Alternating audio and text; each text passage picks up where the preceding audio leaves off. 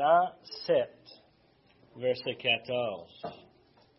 Vers le milieu de la fête, Jésus montait au temple et il enseignait. Les Juifs s'étonnaient, disant, Comment connaît-il les Écritures, lui qui n'a point étudié Et Jésus leur répondit, Ma doctrine n'est pas de moi, hein, mais de celui qui m'a envoyé. Si quelqu'un veut faire sa volonté, il connaîtra si ma doctrine est de Dieu ou si je parle de mon propre chef, si je parle de moi-même. Celui qui parle de son propre chef cherche sa propre gloire. Mais celui qui cherche la gloire de celui qui l'a envoyé, c'est là. Celui-là est vrai. Il n'y a point d'injustice en lui. Moïse ne vous a-t-il pas donné la loi? Et nul de vous n'observe la loi. Pourquoi cherchez-vous à me faire mourir? La foule répondit, Tu as un démon qui est qui est-ce qui cherche à te faire mourir? Et Jésus leur répondit, J'ai fait une œuvre et vous en êtes toutes étonnés. Moïse vous a donné la circoncision, non qu'elle vienne de Moïse, car elle vient des patriarches. Et vous, vous circoncisez un jeune le jour du sabbat. Si un homme reçoit la circoncision le jour du sabbat, afin que la loi de Moïse ne soit pas violée, pourquoi vous irritez-vous contre moi ce que j'ai guéri un homme tout entier le jour du sabbat? Nul, ne jugez pas selon l'apparence, mais jugez selon la justice. Quelques habitants de Jérusalem disaient, N'est-ce pas là celui qu'il cherchait à faire mourir? Et voici, il parle librement, et ils ne lui disent rien. Est-ce que vraiment les chefs auraient reconnu qui est le Christ? Cependant, celui-ci, nous savons d'où il est, mais le Christ, quand il viendra, personne ne saura d'où il est.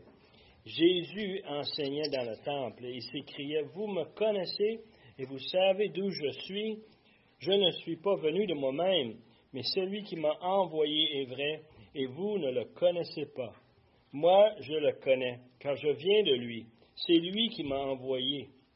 Il cherchait donc à, saisir de lui, et personne ne mit la main sur lui parce que son heure n'était pas encore venue.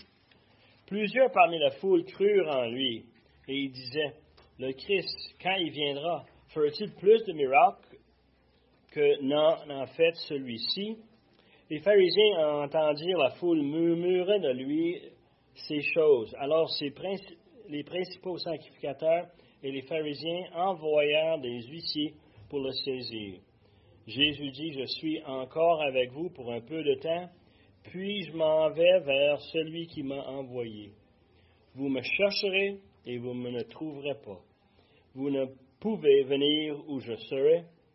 Sur quoi les Juifs dirent entre eux, Où irait-il que nous ne, le trouverons pas? Irait-il parmi ceux qui sont dispersés chez les Grecs? Et enseignerait-il les Grecs? Que signifie cette parole qu'il a dit? Vous, ne me chercherez et vous ne me trouverez pas, et vous ne pouvez venir où je serai. Courbons-nous. Père éternel, on veut te remercier pour ta parole que tu nous donnes, qu'on puisse le lire librement.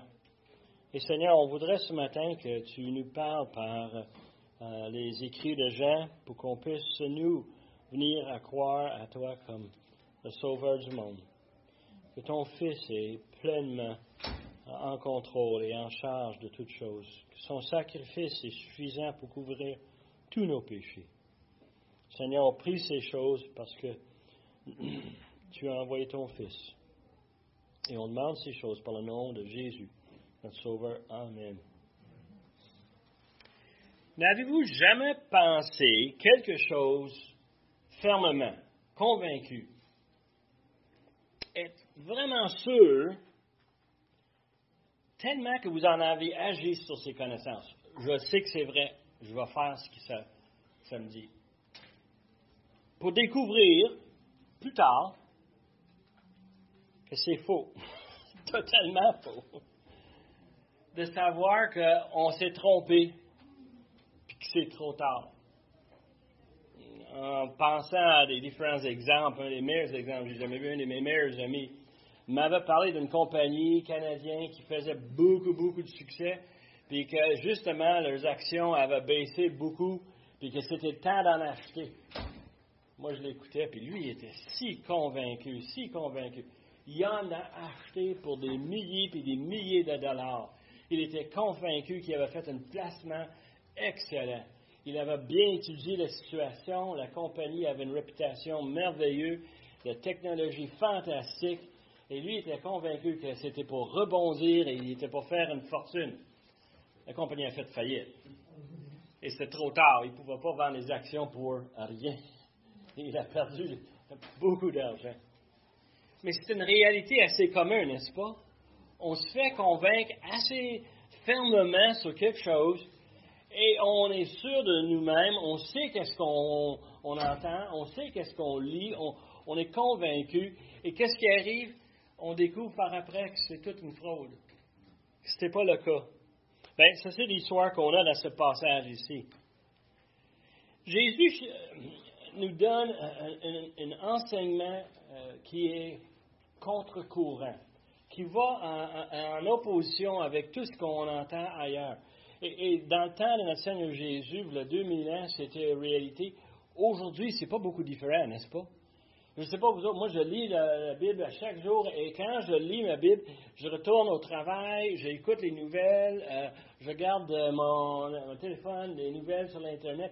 Et puis tout ce que je vois, c'est quasiment en opposition de ce que je lis dans ma parole. Je ne sais pas vous autres, vous voyez ça, mais moi, c'est de plus en plus flagrant. Ce qu'on a autour de nous, la société, l'éducation, tout ce qu'on a, on doit le questionner par rapport à ce que la parole de Dieu dit.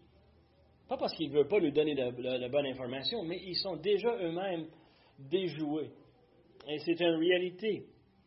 Jean voulait nous convaincre par son évangile que Jésus est le Fils de Dieu et qu'en croyant en lui comme Fils de Dieu, on a cherché quoi? La vie éternelle. On, on, parle de ça chaque semaine. Ah, c'est le message qu'on a dans ce passage. C'est le message qu'on a dans cet épître, euh, dans cet évangile. Et pour ça, on doit réaliser ça avant que c'est trop tard. Euh, combien de personnes subissent une surprise incroyable, euh, un mort instantané, très peu de chances à se préparer pour la mort. Beaucoup parmi nous, on a pris des précautions pour nos époux, épouses. Qu'est-ce qu'on a fait? On, a acheté de l'assurance. On assuré que financièrement, ils soient corrects si quelque chose m'arrive. On s'organise pour nos enfants. ils sont précieux. On se préoccupe d'eux autres avant que c'est trop tard. Mais il y a tellement de personnes qui se préoccupent pas de l'éternité à venir. Et c'est une chose de laisser mon épouse passer les dernières 10, 15, 20 ans de sa vie en bien, mais c'est une autre chose de laisser euh, du monde partir sans connaître la vérité sur Jésus-Christ. Alors, la question qu'on a dans ce passage, on l'a commencé la semaine passée, c'est pourquoi les Juifs, est-ce qu'ils avaient tellement de misère avec le message de Jésus-Christ? À chaque fois que Jésus enseigne, c'est comme si les gens ne comprennent pas. Ils tordent le sens pour le faire dire d'autres choses. Ils ne sont pas capables simplement de l'accepter et de le prendre comme il est, de voir euh, qu'il est le Fils de Dieu. il n'enseignait pas la même chose que les autres. Exact. Il enseignait quelque chose complètement différent. Et, d'ailleurs, le problème dans notre passage, c'est justement ça. Les gens l'écoutaient et en disant, quoi, ça vient d'où ça? Ils sont vraiment pas capables de le saisir. Ils vivaient dans une société qui n'était pas technologiquement avancée comme la nôtre, mais ils avaient une, euh, société qui était très avancée intellectuellement. Euh, le fait qu'on a un système religieux qui est intégré avec un système politique qu'on a une, façon de vivre avec des rituels, avec des fêtes, tout bien ordonné. Euh, c'est quand même frappant de voir une société qui bougeait comme une seule entité, mais une société qui était dirigée par des personnes que eux autres propageaient cette, cette société. C'est important de réaliser, c'est facile de partir avec la vérité, puis ensuite développer des mensonges. Mon beau-frère, il aime énormément me taquiner. Et euh, quand on était jeune, euh, il, avait, il venait de marier ma, soeur, et puis on était chez lui, et on mange le souper. Et pendant le souper, on commence à, parler de choses des choses euh, techniques. Mon beau-frère était dans le militaire. il aimait beaucoup le monde de l'aviation parce que lui était un navigateur dans les avions. Et puis, il aimait énormément cette domaine-là. Alors, il m'embarque là-dedans parce que moi, je suivais. Et on soupe, puis il me raconte des choses. Puis là, on, s'en va vers le dessert, puis il me raconte d'autres choses, euh, bâties sur ce qu'il m'avait déjà dit. Il m'explique des choses. Et puis après souper, on est dans le salon, on en parle encore. Et vers 8h30, 9h le soir, je constate qu'il vient me conter quelque chose qui n'est pas vrai. Et dans le cerveau logique que Dieu nous a donné, j'ai dit, ben écoute, si ça m'a dit telle affaire et c'est pas vrai, mais la chose qui précède, qui, sur laquelle il se base, doit être elle-même un, mensonge. Et là, ce qu'il m'a dit au dessert, hein, mais c'est sur ça qu'il a basé toute la conversation de la soirée. T'as une minute, ça se peut-tu que ça aussi, c'est pas vrai? Et rendu, euh, je suis revenu, la première chose qu'il m'a dit, est-ce que c'est vrai? Et pour le, le réaliser, puis là, j'ai dit, Terry, tu me comptes un mensonge. Et là, il me regarde avec un gros sourire. Il dit, le truc de bien compter des mensonges, il dit, c'est qu'il faut qu'il y ait un fondement de vérité là-dedans. Et la religion juive, c'était comme ça. Ils avaient basé les choses sur ce que Dieu avait donné dans l'Ancien Testament, mais ils l'ont, avec le temps, tordu et tordu et tordu pour en arriver avec un système qui n'était plus vrai. Un système qui était basé sur un paquet de bonnes actions, mais qui, négligeait Dieu, qui passait à côté de ce que Dieu disait. Dans le contexte de notre passage ce matin, c'est verset 14, il dit vers le milieu de la fête. Est-ce que vous vous souvenez, la semaine passée, on a terminé sur le fait que les frères de Jésus ont dit, écoute, tu veux te présenter, rends-toi à Jérusalem, c'est la fête, c'est temps de venir, c'est temps de venir chercher hein, euh, ton auditoire. Et Jésus a dit quoi? C'est pas mon temps. Jésus avait un, horaire très spécifique. Et le temps, évidemment, c'est que s'il se présentait tôt, il se faisait arrêter euh, il se faisait amener devant les Juifs en tribunal. C'est pas le temps. Il y a encore un autre six mois avant que ça va arriver, cela. Alors, lui, ce qu'il a dit, il a dit très simplement, c'est que oh, je vais monter plus tard. Et on a dit qu'il a monté par un chemin autre que ses frères, un chemin qu'on croit, euh, d'après les autres évangiles, qu'il a passé par la Samarie au lieu de faire le tour comme tous les Juifs faisaient, parce qu'un Juif ne passait pas par la Samarie. Non, non, non. Samarie, c'était un peuple maudit, on ne veut rien savoir d'eux autres. Euh, et puis Jésus, lui, a passé par là pour en arriver à, cette fête en plein milieu. c'est la troisième fête nationale. Les autres avaient des fêtes nationales. Nous autres, on avait des congés nationaux, on aime bien ça. Euh, moi, Saint-Jean-Baptiste, y a quelque chose de plus beau avec euh, un feu, avec des amis? Hein? La fête du Canada avec des feux d'artifice. Euh, on aime toutes nos fêtes, n'est-ce pas? On aime Noël. On, aime célébrer. Ben, les Juifs, c'était pareil. Les autres, il y avait trois fêtes. Le Pâques, et après un mois et demi plus tard, Pentecôte. C'est au printemps. Et puis, hein, l'automne, ils avaient la fête des tabernacles. Alors, cette fête était là, une fête qui prenait une semaine. Pendant que cette semaine-là, tout le monde quittait leur maison et ils s'installaient dans les tentes, dans les abris, et ils campaient dehors. il y a des gens parmi nous qui aiment beaucoup ça. Moi, Sam, on aime ça, oui. On aime bien ça, nous. On va camper, d'autres. On aime bien le, temps ensemble, en famille. Et on, est dehors, on mange dehors, on va se baigner. C'était très semblable. Cette fête ici était une fête dehors. On le faisait en communauté. Souvent, on allait dans le centre de la ville, on s'installait notre tente, et puis là, on mangeait et on, pourquoi? On célébrait les 40 ans dans le désert où ce que Dieu a fourni des besoins à le peuple d'Israël.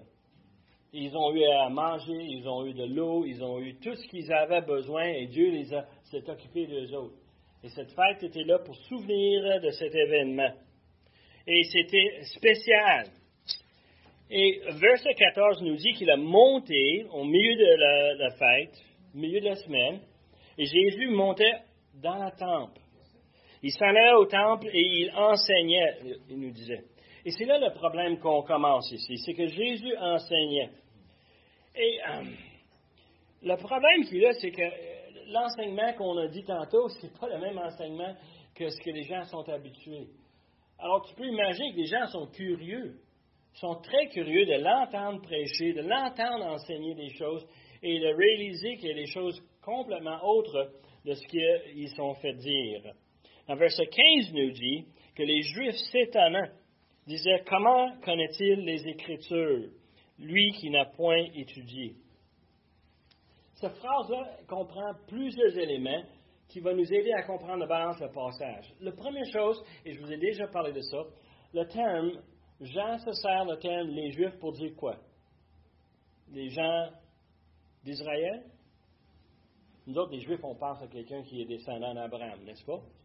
C'est dans notre pensée. Ça. Mais Jean avait un autre sens qu'il rajoutait à ce terme-là. Le sens que, Pierre? Les religieux. Les religieux. Et, comme j'ai dit tantôt, c'est un système religieux avec un système politique intégré. C'est les ceux qui sont les plus religieux, les pharisiens, ceux qui sont les plus en charge, les sacrificateurs, et ils ont une, organisation qui gère le peuple, 70 membres, plus le chef sacrificateur, qui faisait, on appelait ça le Sanhédrin. Et Jean faisait référence quand il dit les Juifs. Hein, c'est un terme qu'on doit tout de suite cliquer. Ah, on parle des religieux, les ceux en charge, ceux qui dirigent le système politique et religieux en Israël. Alors, ils disent que les Juifs, eux autres, s'étonnant, disaient Comment connaît-il les Écritures? Le système religieux de ce temps-là, la seule façon qu'on pouvait enseigner, c'est que si on est instruit par un rabbi, un rabbi quelque part, fallait que ce soit un expérience. Puis il y en avait de toutes les gammes. Tu en as des, plus petits jusqu'aux plus grands. Le plus grand en passant en Israël à ce moment-là, c'était Nicodème. Nicodème était un des plus grands. Un autre de plus grand, on le va voir plus tard, son nom c'est Gamaliel. Et c'est des hommes bien reconnus. Paul, quand il se pète les bretelles, il va dire Moi, j'étais juif parmi les juifs. C'est parce qu'il prenait le même sens que Jean. Il disait J'ai été enseigné au pied de Gamaliel. Et, on voit tout de suite comment ils ont un système où ce que les anciens formaient les jeunes. Et notre enseignement vient à travers une école de un ou deux des rabbins euh, de ce temps-là. Et Jésus, il semble, qu'on on pense qu'il n'a jamais été instruit. Et la raison, c'est simple, parce que ça se connaissait. Moi, je connais Pierre Gagnon, je sais d'où ce qui vient. Hein? Je connais très, très bien Jacques ici. Je sais d'où ce qui vient. Je sais où ils sont à l'école. On en a déjà parlé. On est informé. Jésus vient littéralement comme un cheveu sur la soupe. Hein, une expression québécoise que j'adore. Hein? Ma grand-mère m'avait déjà dit qu'une fois, elle a dit à la serveuse, elle a dit, écoute, si tu veux me donner un cheveu, veux-tu le mettre dans une assiette à part et pas dans ma soupe? Hein? Je déciderai si je le veux dans ma soupe ou non. C'est ma grand-mère, spéciale comme dame. Mais euh, la réalité, c'est que littéralement, Jésus était un facteur inconnu et son enseignement ne euh, venait pas d'un autre. Parce que quand quelqu'un enseignait, il donnait référence à quelqu'un d'autre. C'est pas moi j'ai pensé à ceci. Non, non, non. Comme Nicodème m'a enseigné, comme Gamaliel m'avait enseigné, comme un des rabbis m'avait montré, on citait les autres. Et on citait les autres parce que, un, ça nous donnait crédibilité. Oh, T'es allé à l'Université McGill. Oh! vous le connaissez, vous avez déjà entendu cette chanson-là. Hein? Ma, patronne, elle, elle, venait de Concordia, puis elle était toute fière de ça. Puis moi, je dis, OK, OK. Puis là, elle embauche hein, quelques étudiants l'été, puis ils sont pas capables de rien faire. Je dis, écoute, on va aller chercher dans une autre école. Ben non, pas une autre école. Je dis, essaye une autre école, juste pour le fun. Hein. Mais c'était drôle un peu, hein? Comment est-ce qu'on a déjà dans notre société cette même principe? Tu viens d'où, Jacques? Hein? hein? Qu'est-ce que tu penses, Max? Tu viens de quelle école? Et c'est quoi la, façon qu'on pense? Il y avait un frère que je connaissais beaucoup, que j'aimais énormément, et je lui ai posé la question pourquoi il croyait dans une certaine fausse doctrine? Puis il m'a dit ben, arrêté à l'école, puis c'est ça qu'on m'a enseigné. Ah, là, on comprend, hein? On comprend. Mais eux autres, ils ne comprenaient pas Jésus parce qu'ils n'avaient pas son area plan. Ils n'avaient pas cette conviction. C'est un problème, n'est-ce pas? Question? Oui? Non? OK. Mais la réalité, c'est qu'on arrive ici à une situation quand même spéciale. On commence à réaliser que Jésus n'a pas suivi le système traditionnel. Et pour eux autres, c'est un problème. Ils cherchent leur crédibilité à travers leurs éducations et leur crédibilité fait en sorte que les autres peuvent chercher la gloire de ceux qui ont compris la même chose. Mais quand tu viens de l'extérieur, tu cherches ta gloire où? Jésus a dit, quoi, ça ne vient pas de mon propre chef, de moi-même, ça vient de celui qui m'a envoyé. Et c'est fascinant. Moi, je me suis dit, en lisant l'Ancien Testament, combien de prophètes se sont avancés pour dire, moi, je suis prophète de Dieu et j'annonce quelque chose? Et je peux voir les gens en disant, es-tu vraiment de Dieu? C'est-tu vraiment Dieu qui t'a donné ce message-là? Tu peux voir ce qu'on se questionne. C'est logique. Évidemment, il y avait souvent des preuves nécessaires pour euh, donner crédibilité à ce prophète-là. Dans le cas de Jésus, il a plein de preuves. Plein de preuves. Et justement, on va en parler d'un. Ah, Jésus dit que son autorité vient de Dieu. Il ne cherche pas la gloire des Juifs. Jésus n'est pas préoccupé par la justice du monde. Nous, aujourd'hui, c'est un des sujets qui nous tombe là-dessus constamment. Et moi, je me pose la question constamment, comment je vais me fier à la justice du monde dans un monde qui ne croit pas dans le même Dieu que moi? Moi, je crois dans la justice de Dieu. Et c'est ça que Jésus est en train de leur dire ici. Il cherche ça, la, gloire de Dieu. Il cherche la justice qui vient de Dieu. Dieu devient son autorité. Et aujourd'hui, ça c'est un des énormes problèmes. Parce que si euh, vous dites à quelqu'un, moi je crois que Dieu est l'autorité absolue, tu sais qu'est-ce qui arrive, hein? Ben, c'est bon pour toi, ça. On va moquer de nous, on va rire de nous, parce que pour eux autres, Jésus n'est pas une autorité, Dieu n'est pas une autorité. Pour eux autres, l'autorité vient en dedans de moi. Mais croient pas que la parole était inspirée. Donc là, ça fait toute la différence. Ça fait toute une différence. Parce que nous, on regarde la parole de Dieu, on dit que c'est Dieu qui nous a donné, il l'a inspiré, comme tu dis. C'est une réalité, ça. On prend ça comme un fait. Et d'ailleurs, je suis surpris combien de fois, lorsqu'on a des conversations, quoi faire, quelle décision qu'on va prendre, c'est très normal, c'est très logique, mais on se fie sur nos expériences humaines, n'est-ce pas? Moi, quand j'étais petit, moi, quand j'étais à telle place, j'ai vécu des choses, et à cause de ça, je suis capable, moi, de composer avec un événement, une circonstance quelconque. Mais la réalité, c'est qu'est-ce que Dieu dit? Qu'est-ce que Dieu veut? Parce que la vaste majorité des choses qu'on vit aujourd'hui n'ont pas un, impact euh, éternel.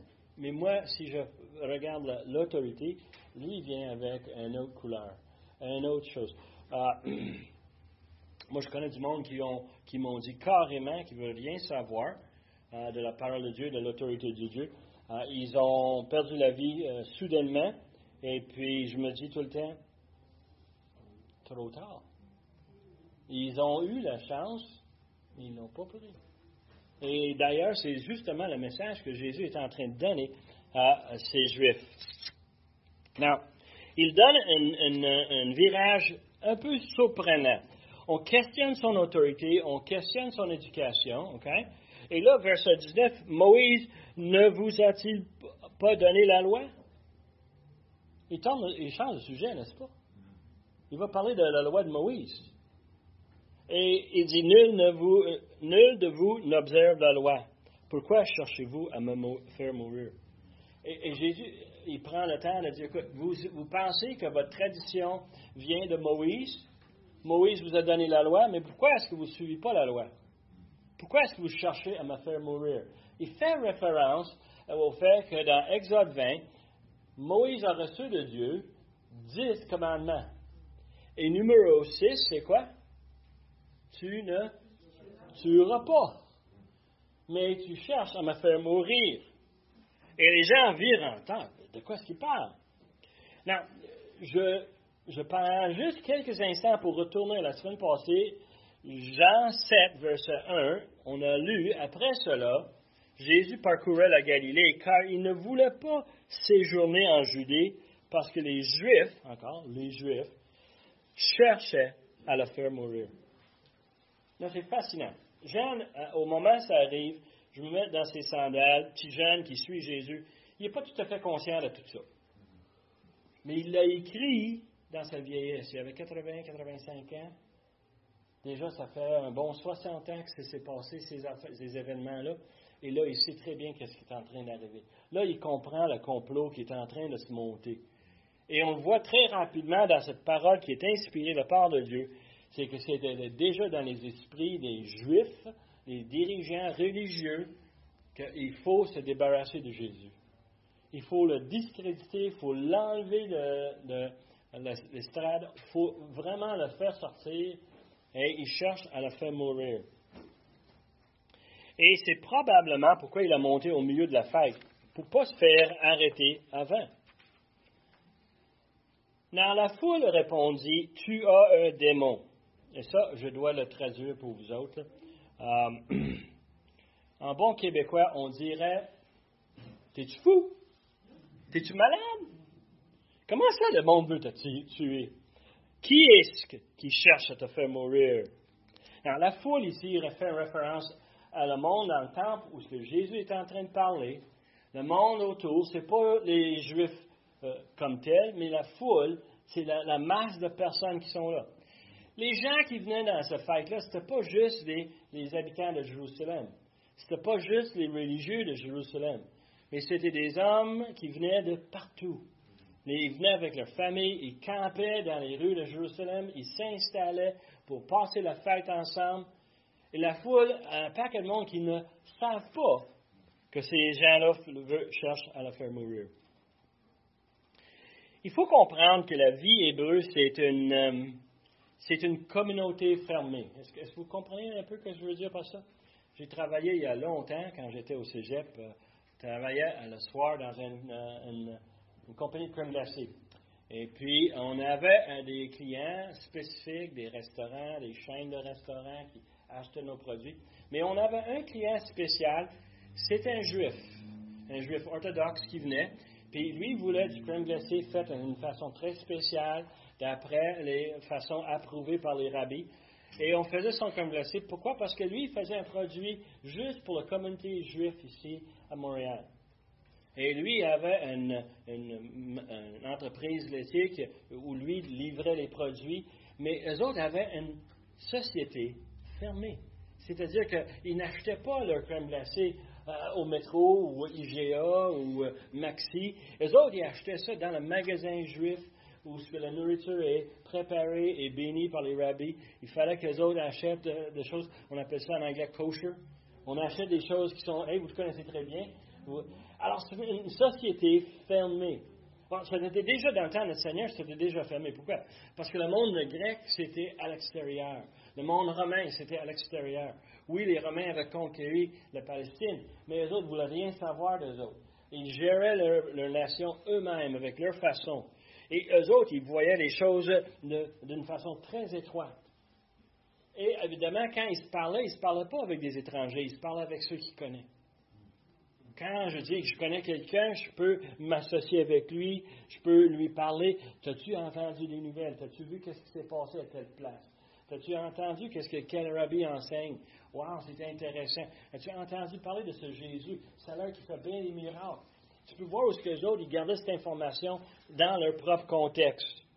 Et alors, ils l'entendent dire des choses, puis ils ont dit, comment ça se fait? Regarde, il y a un paquet de monde ici, là. Qui veut te tuer? Qui veut te faire mourir?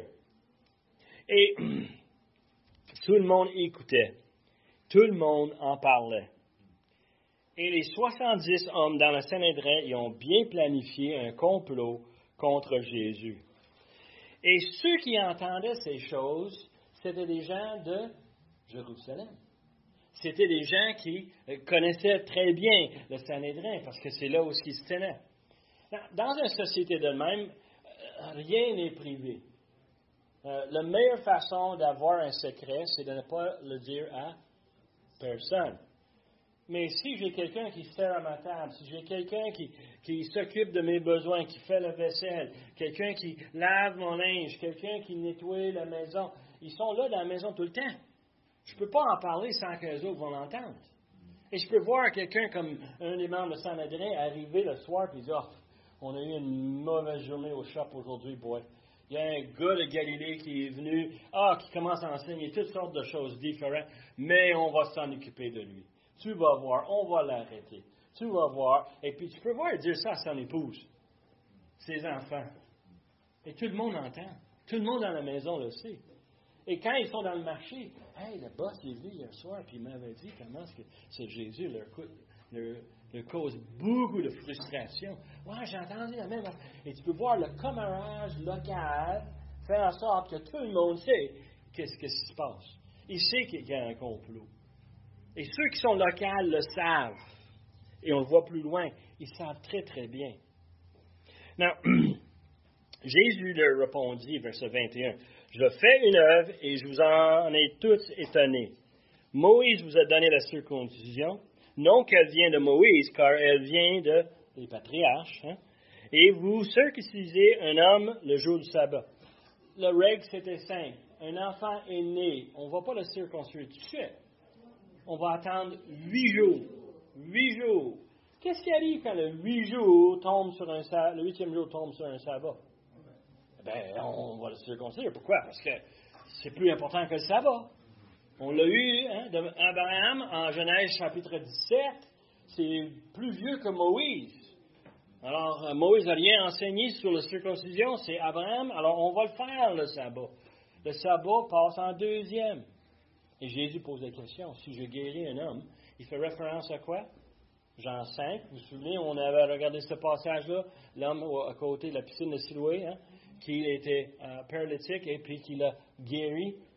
Et puis les Juifs ne sont pas émerveillés qu'il soit, les Juifs, les, chefs religieux, ne sont pas émerveillés qu'il ait guéri. Ça leur passe par-dessus la tête, c'est qu'il a fait le sabbat. Et quand on le confronte, qu'est-ce qu'il dit? Bien, il dit qu'il est le Fils de Dieu il s'identifie avec Dieu, c'est de la blasphème. On a assez d'arguments pour l'arrêter et pour le tuer. Alors, Jésus, il donne ce conflit. Mais le problème, c'est que les autres sont en train d'aller à contre la, loi de Moïse, qui est quoi? On ne tuera pas. Et tout à coup, eux autres, dans leur, cerveau, ils ne pensent comment on peut éliminer Jésus. Peut-être un peu de boisson, dans son poisson, on va mettre un poison. Qu'est-ce que tu en penses? Hein? Ou on envoie quelqu'un avec un petit couteau pour lui mettre dans le cœur. Ils ont toutes sortes de complots. Comment on peut l'attraper? Comment on peut l'arrêter? Comment on peut l'enlever sa vie? Et ils ont un seul complot contre la loi de Moïse. Et Jésus est en train de dire, ton système religieux, là, il manque. Il manque. C'est pas bon. C'est pas bien qu'est-ce que vous pensez, qu'est-ce que vous faites. Et là, verset 25, comme j'ai dit, les habitants de Jérusalem disaient, N'est-ce pas celui qu'ils cherchent à faire mourir? Tout le monde de Jérusalem le sait. Les gens à l'extérieur, la Galilée, le Décapole, hein, tous ces gens-là qui venaient d'ailleurs, euh, les autres n'étaient pas complètement conscients, mais les gens de Jérusalem le savaient. Les nouvelles, ça, ça se répand rapidement. Ça fait six mois que Jésus a fait les miracles dans Jean chapitre 5 et maintenant le complot est, assez bien connu, est-ce que c'est pas lui qu'on cherchait à faire mourir?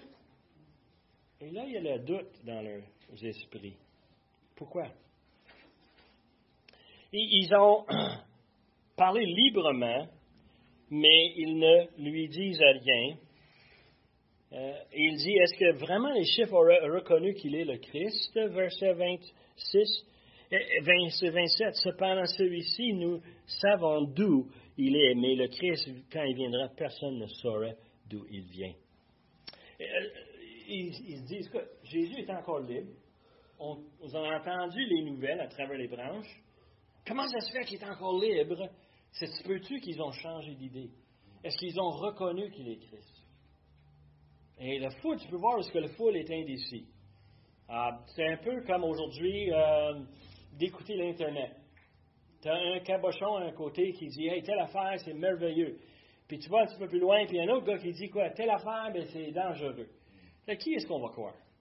Et la foule est comme ça. il s'en va à gauche puis à droite, ils ne sont pas sûrs. Et eux autres, ils disent quelque chose qui est fascinant, quelque chose que nous, on ne comprend pas. Mais en faisant des recherches, on découvre très rapidement qu'il y a quelque chose d'autre qui se passe. Il dit quoi? Ils disent que euh, euh, euh, cependant, celui-ci, nous savons d'où il est, mais le Christ, quand il viendra, personne ne saura d'où il est. Quelqu'un va chercher un, pensée que Jésus vient de Galilée. Jésus est l'enfant de Marie et Joseph. Jésus a des frères. On les a rencontrés dans le chapitre, dans le passage précédent. Et on, commence à tout euh, reconnaître que Jésus, c'est quand même un, homme connu, de la part de quelques-uns quand même. Et euh, eux autres, ils le regardent, mais il existait dans ce moment-là euh, une, tradition populaire, une légende, si vous voulez. C'était basé sur Malachie 3.1 et Ésaïe 53.8, qui disait que le Messie va venir soudainement, hein, euh, sans, une, origine connue. Ça va être une surprise. Et moi, je lis ça, puis euh, je lisais les, traditions hier, puis je commençais à dire, attends une minute, moi aussi je crois ça. Mais dans son deuxième venue, quand il vient pour juger, hein, lorsqu'on lit dans les Épîtres, lorsqu'on lit dans l'Apocalypse, on lit dans Isaïe comment qu'il va arriver soudainement pour prendre place, il va venir pour juger le monde. On en a hâte, on sait qu'il s'en vient. Mais eux autres, ils disent, écoute, si c'est supposé de venir soudainement, ça ne peut pas être Jésus de Galilée. Il y a un problème de crédibilité, là. Et eux autres commencent à avoir des grands doutes. Est-ce que c'est lui? Dans verset 28, Jésus enseignait dans le temple et il s'écriait. Le mot ici, s'écrier, c'est ce qu'on a en français, c'est crier à toute-tête. Il y a seulement un mot plus fort euh, dans le Nouveau Testament pour, crier plus fort, et c'est quand Jésus était sur la croix et il a crié, c'est fini. Ça, c'est le, plus fort possible. Et ici, là, c'est, il crie à toute tête là, pour que les gens l'entendent dire ce qu'il dit. Vous me connaissez et vous savez d'où je suis. Je ne suis pas venu de moi-même, mais celui qui m'a envoyé est vrai et vous ne le connaissez pas. Moi, je le connais, car je viens de lui. C'est lui qui m'a envoyé. Il cherche donc à saisir de lui, et personne ne mit la main sur lui, parce que son heure n'était pas encore venue. Je ne sais pas si vous comprenez la, situation. Jésus les entend, il sait qu'ils ont cette confusion, et il dit quelque chose qui va éclaircir hein, leur pensée. Il dit, vous me connaissez, vous connaissez physiquement d'où je viens, Galilée, Nazareth.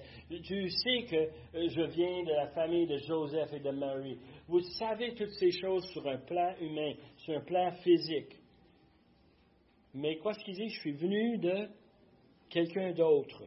Et je suis venu pas de moi-même, mais je suis celui qui m'a envoyé. Et tout à coup, les autres, ils cliquent. Le monde commence à dire, ah, tu es venu de Dieu.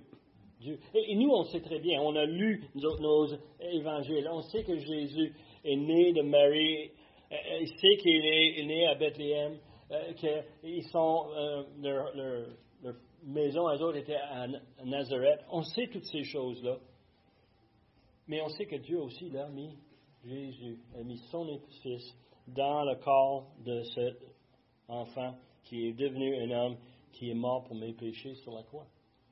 On sait que c'était Dieu qui a pris cette, cette euh, opportunité et on le reconnaît. Et les autres ici, maintenant, ils comprennent qu'il parle que lui est fils de Dieu. Et il dit ceci, et la réaction, réaction, c'est qu'il cherche donc à se saisir de Pourquoi est-ce qu'il veut le saisir de lui? S'il dit qu'il est Dieu, peut-être on peut dire simplement il est fou, puis on l'oublie. Non, non. Dans leur culture, quelqu'un qui parlait Hein, qui blasphémait Dieu, on le prenait et on l'avidait. On ne lui donne pas une chance. Et la question ici, c'est que les gens commencent à reconnaître ce que Jésus est en train de dire. C'est sérieux. Et pour eux, dans la façon qu'ils ont été enseignés à l'université, qu'ils étaient au rabbi, qu'ils ont entendu, ils ont écouté, ils savent très bien que ce n'est pas acceptable, ça. Ils savent très, très bien que ça mérite la mort. Et alors, Jésus ne les laisse pas le saisir de lui. C'est pas le temps. On ne peut pas le prendre. Il y a encore du temps, un autre six mois avant qu'ils vont être capables de le prendre. Verset 31. Plusieurs parmi la foule crurent en lui et disent, le Christ, quand il viendra, ferait-il de plus de miracles qu'en en a fait celui-ci? Les pharisiens écoutent tout ce qui se passe. Ils voient tout euh, ce qui arrive. Et eux autres, ils disent, il faut faire quelque chose. Alors, qu'est-ce qu'ils font? Ils vont chercher avec les sacrificateurs les huissiers. Les huissiers, c'était la, police du temple, si vous voulez. Le temple, pour avoir le bon ordre, on a des, euh, dizaines et même des centaines de milliers de personnes qui sont là en même temps. C'est une foule et il faut gérer la foule. Alors, on a littéralement des officiers. ils n'avaient pas le droit d'enlever la vie mais ils pouvaient quand même faire du tort et pas mal beaucoup. Euh, normalement, leur équipement, c'était un bâton. Ils se promenaient avec un bâton, ils pouvaient frapper, ils pouvaient diriger les foules, ils pouvaient euh, maintenir l'ordre. Et ils envoient les huissiers avec le but d'envoyer ces grands messieurs pour venir prendre et prendre Jésus avant que ça devienne très laid. Ils entendent la division qui se fait dans le, peuple. Ceux qui veulent le saisir pour le lapider, et il voit ceux qui commencent à croire en lui, puis les pharisiens disent, hey, il faut prendre le contrôle de la situation. Alors ils envoient les huissiers. En verset 33, on arrive vraiment à la, conclusion de ce, passage. Jésus dit, je suis encore avec vous pour un peu de temps. Puis je m'en vais vers celui qui m'a envoyé. Vous me chercherez et vous ne me trouverez pas. Vous ne, trouverez, vous ne pouvez pas venir où je serai. Sur quoi les Juifs entendent dire d'eux, encore les Juifs, ok, c'est pas la foule, les Juifs entendent ça puis ils disent, mais on essaie de l'arrêter. Où irait-il que nous ne le trouverions pas? Irait-il parmi ceux qui sont dispersés chez les Grecs? Enseignerait-il les Grecs? Que signifie cette parole qu'il a dit, vous me, cherchez et vous ne me trouverez pas? Vous ne trouverez, vous ne pouvez venir où je serai. Alors, Jésus leur donne un dernier avertissement et leur réaction, c'est de dire, ben, il va-tu retourner en Galilée? Ou il va-tu aller plus loin? Ou il aller dans les autres territoires? Est-ce qu'il va aller parmi les païens? Est-ce qu'il va enseigner les païens? Parce que personne ici hein, va l'écouter. Et ils réalisent très rapidement que autres, euh, Jésus a un plan, un plan qui ne les inclut pas. Alors, les autres, ils sont très, très euh, confus. Euh, Jésus dit qu'il va retourner auprès de son Père. Il, donne un énigme, n'est-ce pas? Cherchez et vous ne me trouverez pas. C'est un peu comme jouer aux cachettes avec les petits-enfants. Je ne sais pas vous autres si vous avez des jeunes. Hein, ils aiment ça jouer aux cachettes. Puis, on a des moyens de se cacher euh, où il n'y a pas moyen de nous trouver. Hein. Un de mes favoris quand je joue avec les enfants, c'est de descendre dans le garage puis de m'asseoir dans mon auto, partir la radio tranquillement, c'est le bain, il me trouve. Il ne pense jamais à aller dans le garage. Hein? Hein? hein les enfants cherchent, les garde-robes partout. C'est un peu comme ça dans le, monde spirituel, n'est-ce pas?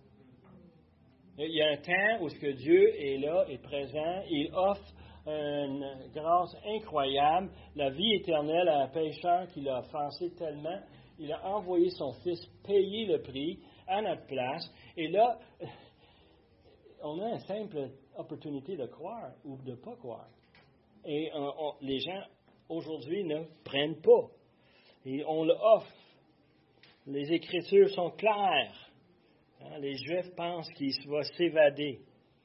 Et Jésus dit, hein, Jésus dit très très clairement, le temps est limité. le temps est limité pour quelques-uns pendant quelques semaines, quelques mois, peut-être quelques années. Nous, comme certaines parmi nous, on est un petit peu plus âgés, 60 ans, 70, beaucoup de temps pour décider si on va croire. 80 hein. ans, Frank, 80 ans, on a vieilli. On a eu beaucoup de temps à mettre notre confiance dans le Seigneur. Beaucoup d'opportunités. Et vous savez que c'est bien ça. Hein? Une des définitions les plus intéressantes que j'ai, lues sur euh, Définition de l'enfer. L'enfer, OK? Vous êtes prêts? Euh, Jésus, euh, le donne ici. Il dit quoi? Que d'aller en enfer, c'est découvrir la vérité trop tard. C'est quelque chose. Pense à, des gens qui n'ont refusé la bonne nouvelle, qui ne veulent pas accepter Jésus comme sauveur. J'en ai pas besoin. Moi, je suis assez bon. J'ai fait assez de bonnes choses. Je vais être capable de surmonter les petites imperfections de ma vie, les péchés. Hein? Je vais être capable de surmonter ça. Dieu va m'accepter. Dieu est bon quand même. Dieu est, miséricordieux. Il va, il va m'accepter tel que je suis. Il n'y a pas besoin de Jésus. Je n'ai pas besoin. Et quand vous entendez cela, vous dites Wow, t'as une minute, là. Il y a un problème, là. Il y a une fausse raisonnement. Et euh, surtout quand on sait la vérité. Et devine quoi? À la fin de toutes nos opportunités, si on ne l'a pas choisi, le résultat, c'est triste. C'est trop tard. En l'enfer, c'est l'éternité. C'est longtemps, l'éternité. C'est tellement long qu'on ne sait pas comment long c'est. C'est long et avoir aucune opportunité de revenir sur notre décision, aucune opportunité de reprendre ce qu'on a perdu. Trop tard, avant que ce soit trop tard. Nous avons un choix à faire. Ceux autour de nous ont un choix à faire. Et c'est à nous à, les amener clairement à voir Jésus est le Fils de Dieu. Il faisait ses miracles. Il a enseigné ses enseignements pour nous aider à mettre sur la bonne piste. Et franchement, c'est notre responsabilité de prendre le choix, d'aider d'autres à le voir aussi. Et le temps nous échappe. On va continuer la semaine prochaine. Prions. Père éternel, on veut te remercier pour ta parole qui nous montre qu'on a un choix, un choix important à faire. Une vérité qui est là et on peut choisir de l'ignorer, on peut choisir de ne pas l'accepter, mais on ne veut pas être trop tard.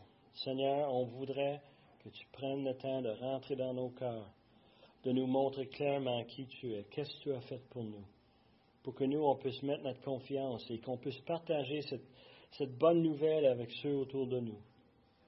Père éternel, on te remercie pour ton Fils qui est mort pour mes péchés, pour les péchés de mes amis ici, Seigneur. On demande que tu puisses nous guider cette semaine, nous diriger. Et on demande ces choses par le beau nom de Jésus, notre Sauveur et notre Maître. Amen.